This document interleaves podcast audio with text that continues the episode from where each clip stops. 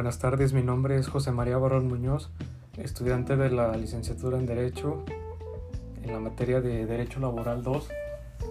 Este, voy a hablar sobre el tema de los sindicatos. En nuestra Ley Federal del Trabajo nos dice que en su artículo 356 nos dice que un sindicato es la asociación de trabajadores o patrones constituida para el estudio, mejoramiento y defensa de sus respectivos intereses.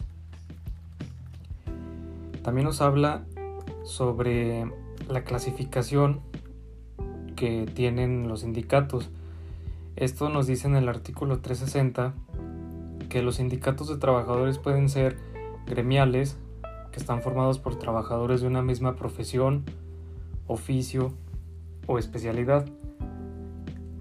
El 2 nos habla de empresa, que están formados por trabajadores que presten sus servicios en una misma empresa. El 3, que son los industriales formados por trabajadores que presten servicios en dos o más empresas de la misma rama industrial. El 4, nacionales de industria formados por trabajadores que presten servicios en una o varias empresas de la misma rama industrial instaladas en dos o más entidades federativas.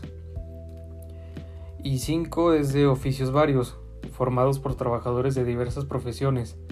Estos sindicatos solo, solo podrán constituirse cuando el municipio de que se trate el número de trabajadores de una misma profesión sea menor de 20. Este, bueno, también nos habla sobre cuáles son sus requisitos. En el artículo 364 nos dice que los sindicatos deberán constituirse con un mínimo de 20 trabajadores o con tres patrones, por lo menos. En el caso de los sindicatos de trabajadores, cuando se suscite controversia entre los tribunales respecto a su constitución para la determinación del número mínimo, se, se tomarán en consideración aquellos cuya relación de trabajo hubiese sido rescindida o dada por terminada dentro de los 60 días naturales anteriores a la fecha de, dicha constitución. Las federaciones y confederaciones deberán constituirse por al menos de, dos organizaciones sindicales. Este, el, proceso de registro, eh, en el registro de, los sindicatos, federaciones y confederaciones, así como la actualización de directivas sindicales, se deberá observar los principios de autonomía, equidad, democracia, legalidad, transparencia, certeza, gratuidad, inmediatez, imparcialidad y respeto a la libertad sindical y sus garantías.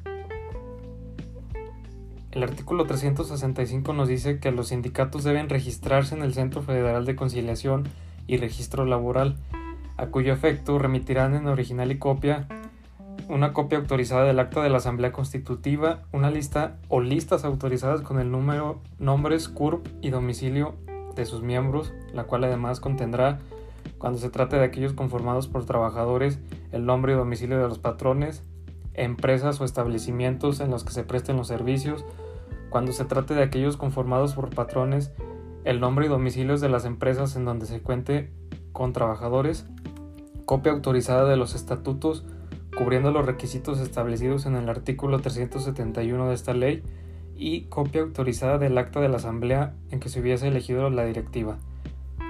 Los documentos a que se refieren las fracciones anteriores serán autorizados a través de la firma del secretario general en términos del artículo 376 de esta ley, salvo lo dispuesto en los estatutos.